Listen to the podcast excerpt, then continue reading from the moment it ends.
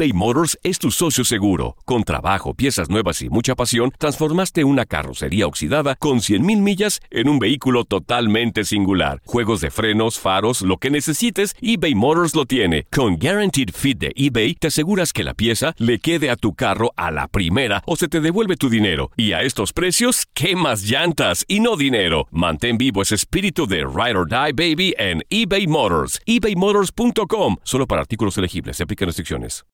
This is the story of the one. As a maintenance engineer, he hears things differently. To the untrained ear, everything on his shop floor might sound fine, but he can hear gears grinding or a belt slipping. So he steps in to fix the problem at hand before it gets out of hand. And he knows Granger's got the right product he needs to get the job done, which is music to his ears. Call, clickgranger.com, or just stop by.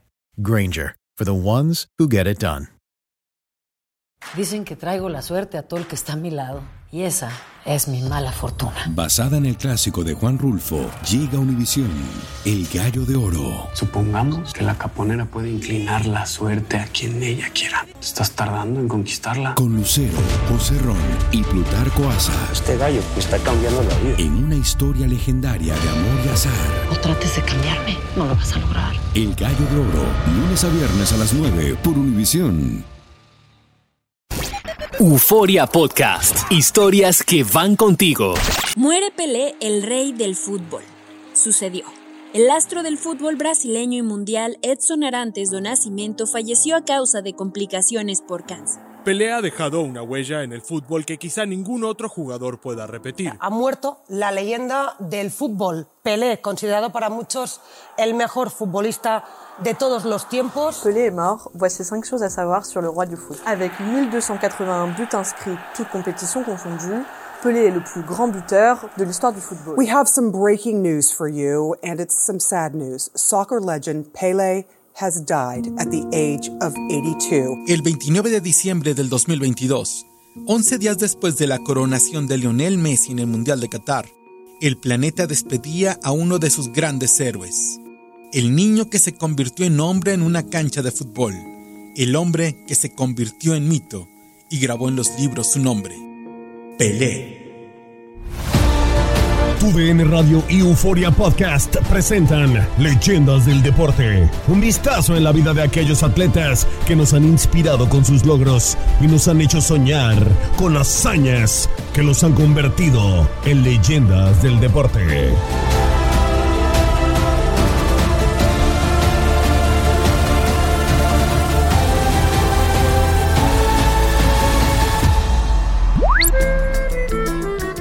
16 de julio de 1950, millones de brasileños esperaban la definición de la primera Copa del Mundo de la posguerra. Cuatro años, once meses y diez días habían pasado desde la explosión de la bomba atómica de Hiroshima. El mundo se recuperaba y ahora festejaba el cuarto campeonato mundial de fútbol. En Río de Janeiro, Brasil solo necesitaba empatar con Uruguay para coronarse por primera vez campeón mundial. En los primeros minutos del segundo tiempo, los amazónicos tomaron ventaja y la fiesta se desató por todo el país. Pero luego del silbatazo final, los vítores se convirtieron en lamentos.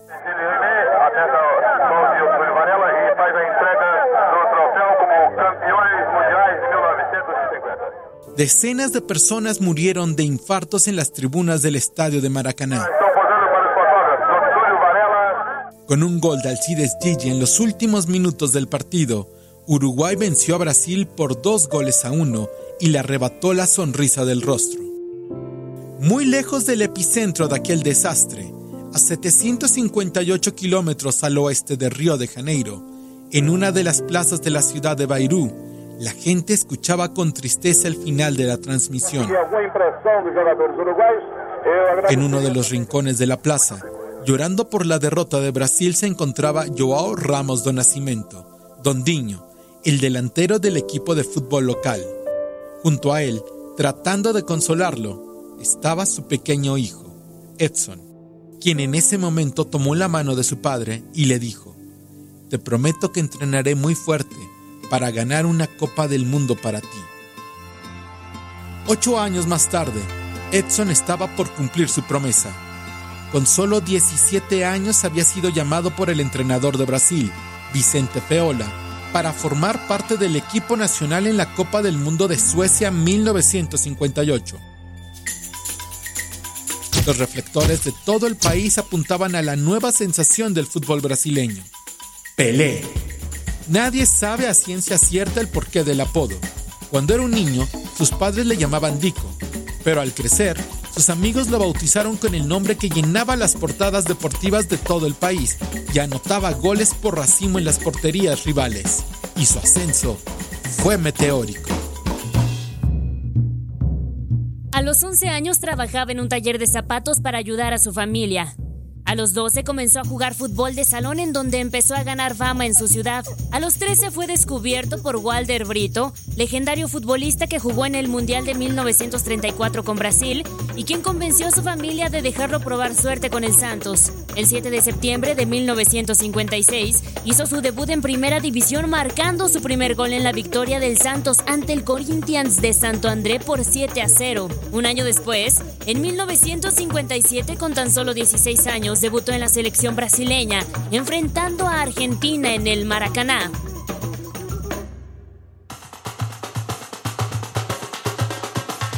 A su corta edad, lo que había logrado Pelé hizo que en junio de 1958, con tan solo 17 años, se subiera al avión que llevó al equipo brasileño a Suecia para disputar la sexta Copa Mundial de Fútbol.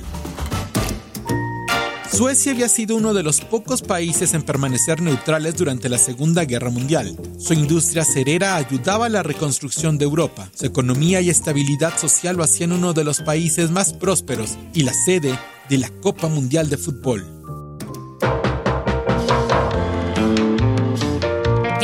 Equipos participaron en la Copa del Mundo de Suecia 1958. Los grandes favoritos eran los campeones mundiales Alemania, junto a los anfitriones Suecia y el equipo brasileño. La gran novedad con muchas expectativas era el regreso de Argentina a la competición. Inglaterra llegaba diezmado por la pérdida de la base del equipo que asombró en la eliminatoria, el 6 de febrero de ese año.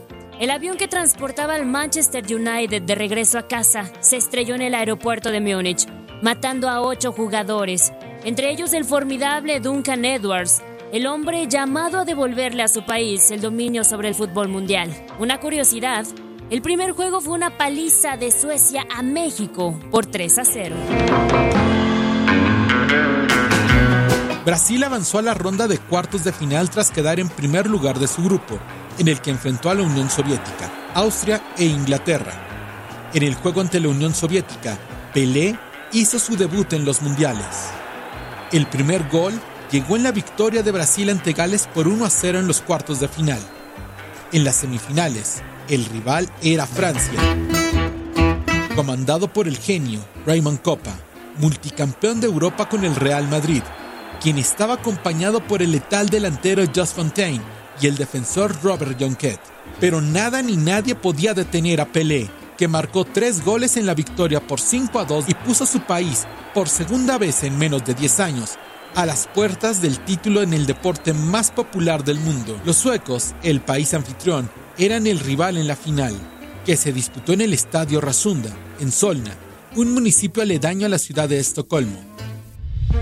Pelé, el adolescente de 17 años, maravilló al mundo entero. Se combinó para Babá para marcar un par de goles cada uno y fraguar la victoria por 5 a 2 ante 49.737 aficionados, entre ellos el rey de Suecia, quien no tuvo más remedio que ver la coronación de un nuevo monarca.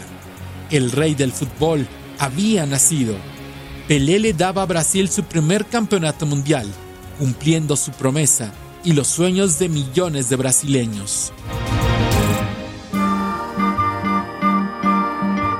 De vuelta a casa, Pelé tuvo que poner una pequeña pausa a su carrera debido al servicio militar, aunque regresó tras unos meses. Decenas de clubes europeos intentaron firmar a Pelé en los siguientes años. El Inter de Milán y el Valencia fueron los más cercanos. Los italianos incluso lo anunciaron como confirmado, lo que provocó una revuelta en Santos. Ganó el campeonato paulista con el Santos en 1958, 60, 61 y 62. En 1959 jugó su única Copa América. Brasil quedó en segundo lugar por detrás de Argentina a pesar de permanecer invicto. Un inoportuno empate a dos ante Perú le dio el triunfo a los Pamperos. Pelé fue el máximo anotador con ocho goles en su cuenta. En 1961, el gobierno brasileño lo nombró Tesoro Nacional y prohibió su venta a cualquier club extranjero. Ese año ganó el primer Brasileirao para el Santos, venciendo al Bahía por 3 a 1 en la final, siendo el máximo anotador con siete goles.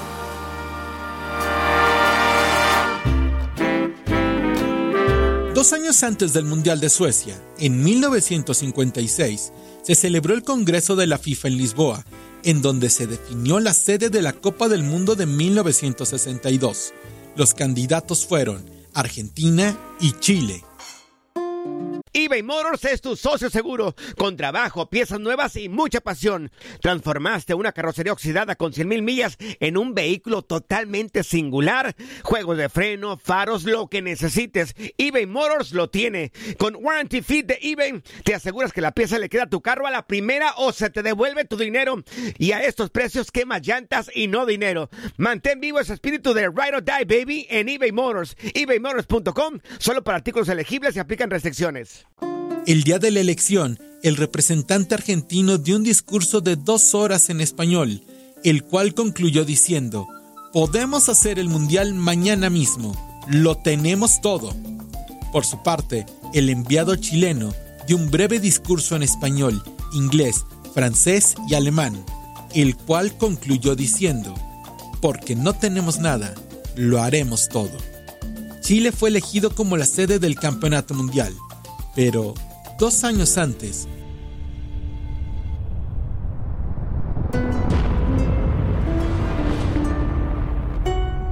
la tragedia se posó sobre el país. Mayo de 1960, luego de los violentos movimientos sísmicos que afectaron ayer una amplia zona de Chile, la ciudad de Valdivia fue sacudida por un devastador terremoto de hasta ahora incalculables consecuencias. Los chilenos cumplían con su palabra a pasos agigantados construían lo que habían prometido. Pero el 22 de mayo de 1960, a las 15 horas con 11 minutos locales, el terremoto más devastador en la historia de la humanidad golpeó a la ciudad de Valdivia, matando a su paso a 2.000 chilenos y destruyendo gran parte de lo que se había construido. La frase, porque no tenemos nada, lo haremos todo, volvió a tomar sentido. Los chilenos, como pudieron, organizaron su mundial. Y el gran favorito al título se vestía de verde amarela.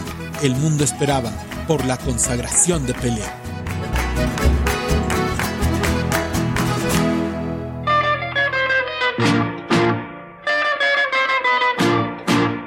Copa del Mundo de Chile, el colombiano Marcos Cole ejecutó el único gol olímpico en la historia de los mundiales ante la Unión Soviética en la fase de grupos. México ganó su primer partido en los mundiales derrotando a Checoslovaquia por 3 a 1. Chile 62 es el único mundial que ha tenido seis campeones de goleo, todos ellos con cuatro tantos. Pero también fue el mundial más violento de la historia. Muchos jugadores resultaron lesionados. En el duelo entre Italia y Chile, conocido como la Batalla de Santiago, fueron expulsados dos jugadores italianos y los carabineros tuvieron que intervenir en el campo en cuatro ocasiones. Este choque hizo que la FIFA estudiara la implementación de tarjetas rojas y amarillas en el fútbol.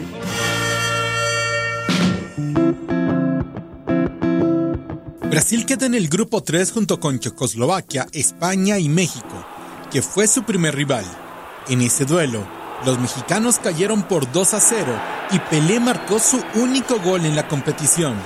En el siguiente compromiso, Brasil quedó en inferioridad numérica cuando Pelé trató de ejecutar un disparo a la meta checa. Una inoportuna lesión muscular lo hizo retirarse del campo para no volver durante el campeonato. Sin embargo, Brasil, guiado por la magia de Garrincha, avanzó derrotando en cuartos a Inglaterra por 3 a 1 en semifinales vencieron a Chile por 4 a 2 y en la gran final derrotaron a Checoslovaquia por 3 goles a 1, con goles de Babá, Cito y Amarildo, el hombre que sustituyó a Pelé desde su lesión. Brasil levantaba su segundo mundial, aunque en ese momento solo los jugadores que disputaban la final tenían derecho a medalla, algo que se revocó en 1997 y el resto del equipo brasileño pudo colgarse la medalla de oro de campeones del mundo, incluyendo a Pelé.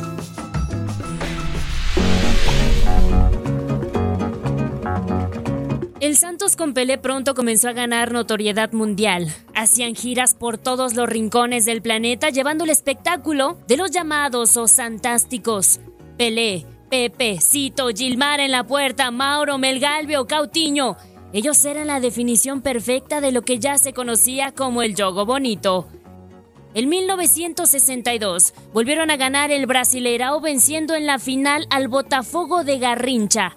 El mágico 1962 llevó a pelear la conquista de Sudamérica junto con el Santos, derrotando al Peñarol en la final de la Copa Libertadores para ganar el derecho de medirse al Benfica por la Copa Intercontinental.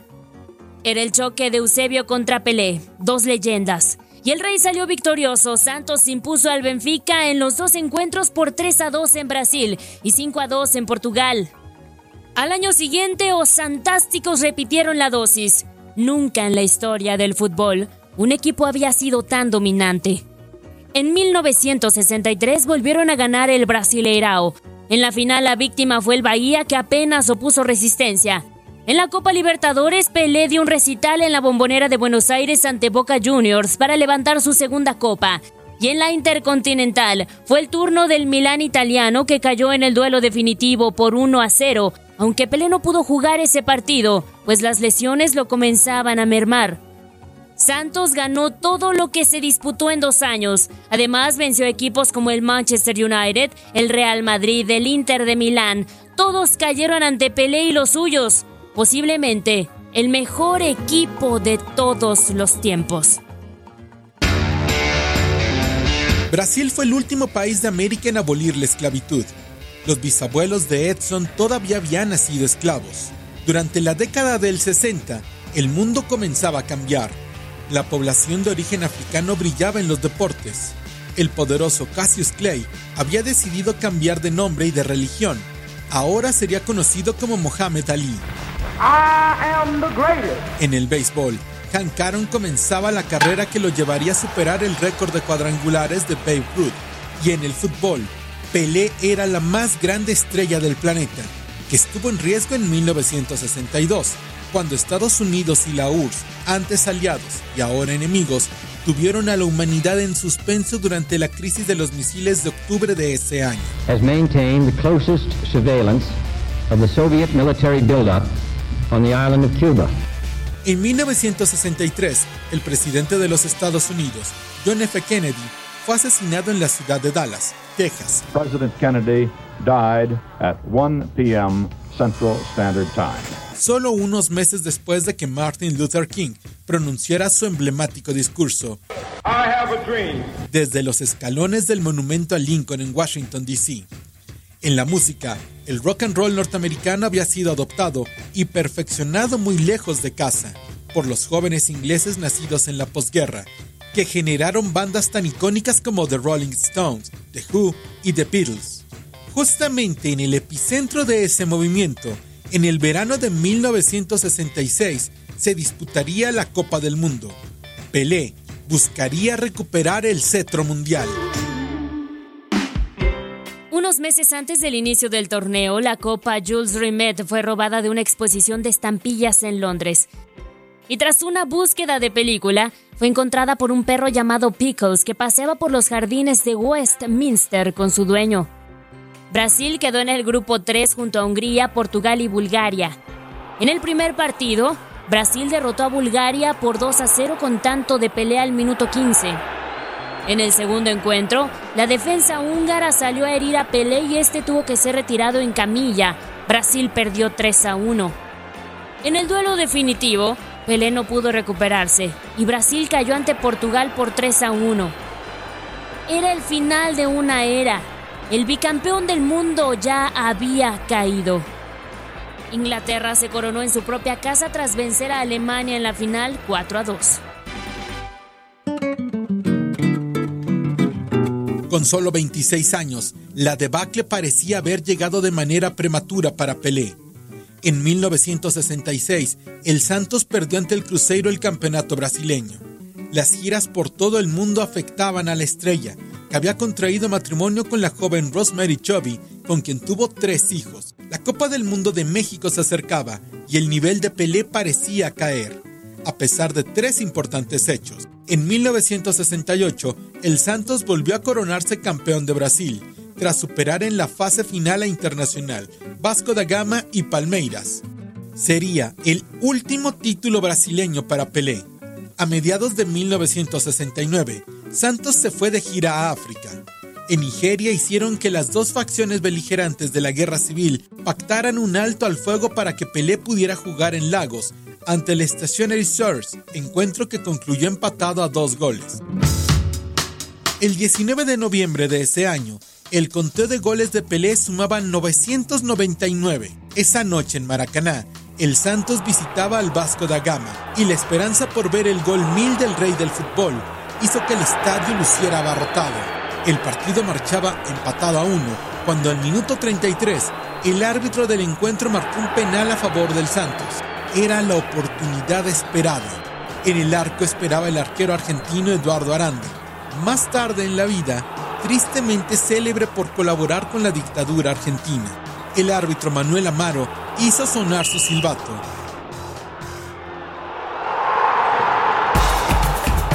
Y en cuestión de segundos, el grito de gol se escuchó por todo el mundo. Pelé llegaba a los mil goles y se consolidaba como el mejor jugador en la historia del fútbol, a pesar de que los expertos ya auguraban su declive.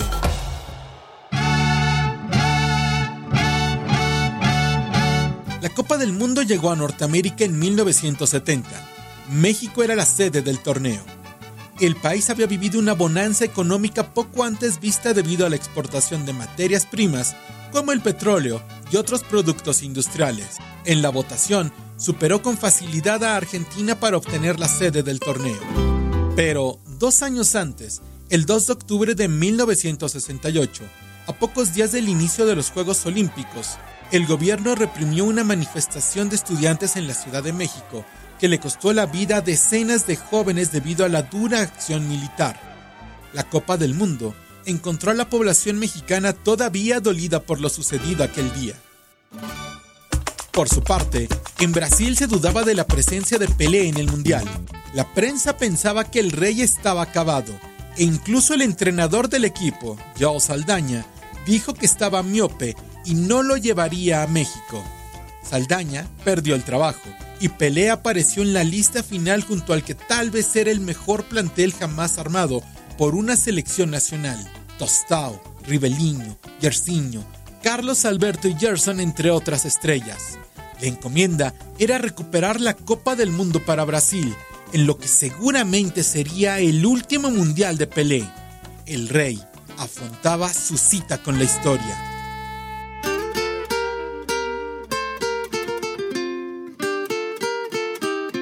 La Copa del Mundo de 1970 comenzó el 31 de mayo en el Estadio Azteca con el juego entre la Unión Soviética y México, que resultó en empate a ceros.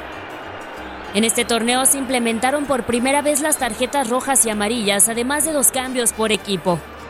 Por primera vez fue transmitido por televisión a color a todo el mundo. Fue la primera vez que la empresa Adidas fabricó el balón oficial y lo ha hecho durante todos los siguientes mundiales hasta nuestros días.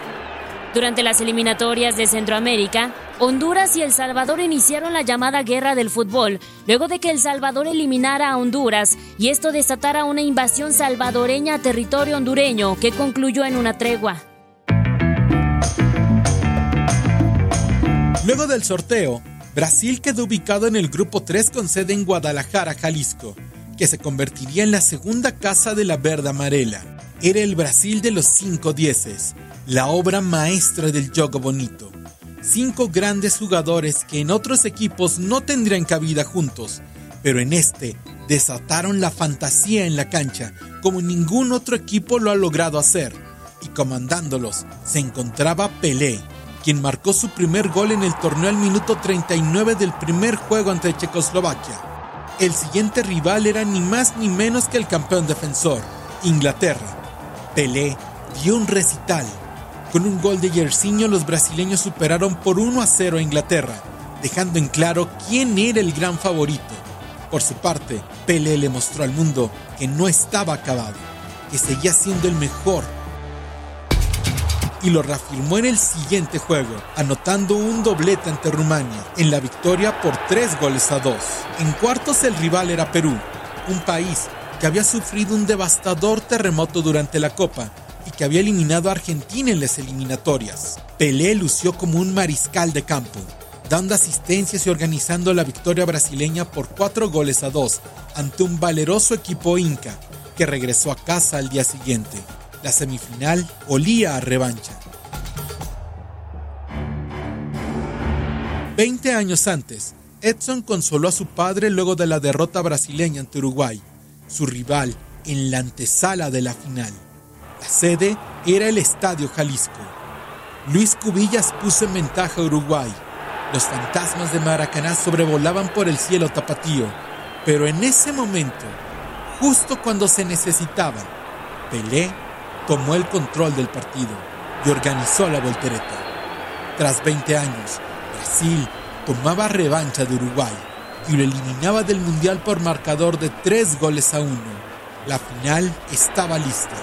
Era el último partido de Edson Arantes do Nascimento en la Copa del Mundo. Con solo 30 años, ante la duda de todos, Pelé buscaba la gloria. Pelé jugó su último partido con la selección el domingo 18 de julio de 1971 ante Yugoslavia. Disputó 112 partidos y marcó 95 goles con la camiseta nacional brasileña.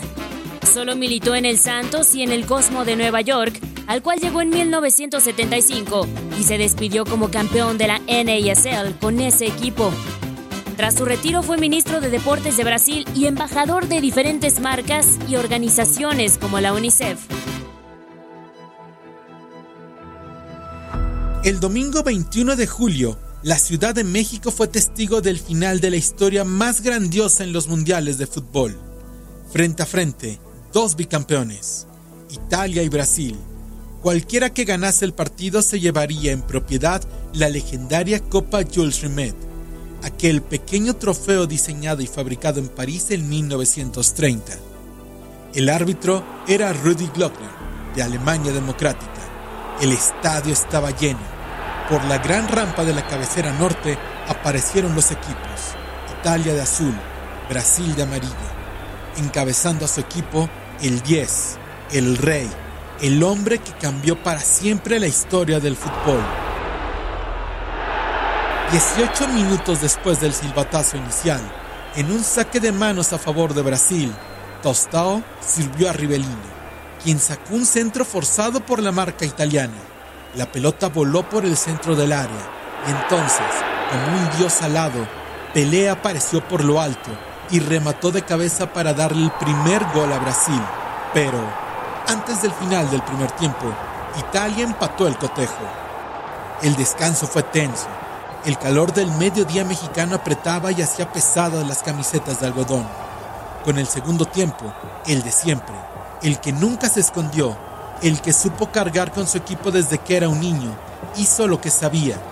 Al 66 desbarató a la defensa italiana, sirvió a Gerson y este marcó el segundo tanto brasileño. Cinco minutos después, un largo envío al área chica fue bajado con maestría por Pelé, a donde Yersinho apareció para marcar el tercero. La Copa del Mundo tenía dueño, pero todavía faltaba algo más. El capitán del equipo, Carlos Alberto, le había prometido al presidente de Brasil que ganarían la Copa. Y a cuatro minutos del final, otra vez, con una magia de Pelé, un zurdazo de Carlos Alberto sentenció el partido. Brasil ganó por cuatro goles a uno, destruyendo a lo mejor de Europa, dominando al mundo.